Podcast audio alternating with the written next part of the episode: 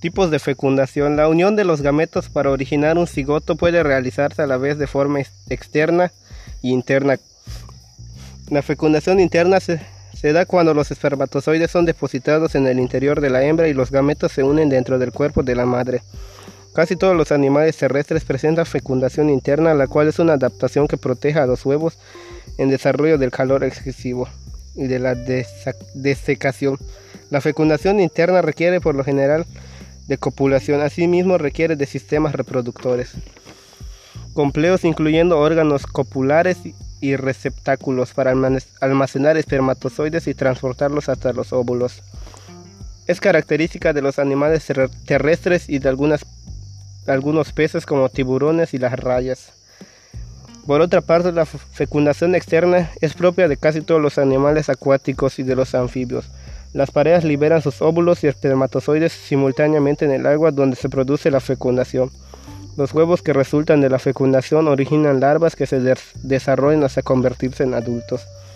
En, ambos tipos de fecundación son muy importantes la membrana de fecundación y la especificidad de las proteínas receptoras de la capa vitelina. La primera porque asegura que sea solo un espermatozoide el que fecunde. La segunda, especialmente en los organismos de fecundación externa, porque permite tan solo la penetración de espermatozoides de la misma especie, cuando en el agua se llega a encontrar de muchas otras.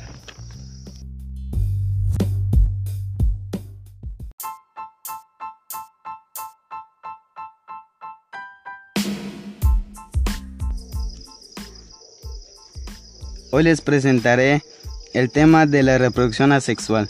Los organismos, aún en condiciones no tan favorables, han desarrollado mecanismos de reproducción complejos que aseguran la preservación y la continuidad de especies. Uno de esos mecanismos es la reproducción asexual, en la cual interviene un solo progenitor y se efectúa sin fecundación, es decir, sin la necesidad de la unión de las células germinales o gemetos de los organismos. Este tipo de reproducción presenta distinta modalidad y es muy común en organismos cuyas células conservan aún la totipotencia embriona, es decir, la capacidad no solo de multiplicarse, sino también de diferenciarse en distintos tipos de células para reconstruir las partes del organismo que pudieran faltar. Se presenta el organismo unicelular como las bacterias, los protozoarios, así como en las algas, hongos, plantas y en algunos animales. Muchas gracias por su atención.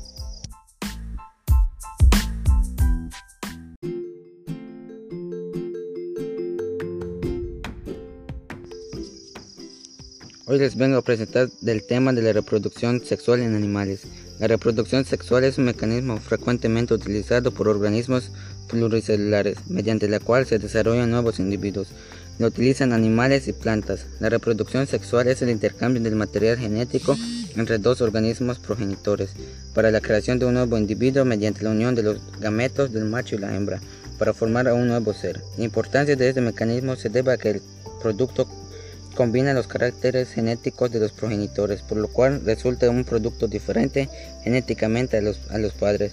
La reproducción sexual implica los siguientes factores. Los nuevos individuos surgen de una célula huevo formado por la unión de un óvulo y espermatozoide. El embrión se forma a partir de la célula huevo, por lo que necesita nutrirse. La cría nace más o menos desarrollada según la cantidad de alimento que dispone el embrión. La reproducción sexual se necesita de la intervención de los dos individuos, el macho y la hembra, los cuales cuentan con órganos especializados por la producción de células germinales o gametos. Algunas desventajas de la reproducción sexual es, es más lenta que la reproducción asexual. Se producen un menor número de descendientes, implica un mayor gasto de energía. Y algunas, hay algunas ventajas de la reproducción sexual.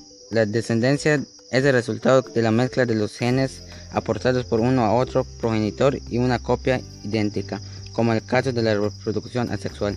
Esto se logra con un mayor variabilidad genética en los descendientes, ya que cada uno es diferente al otro y cada progenitor.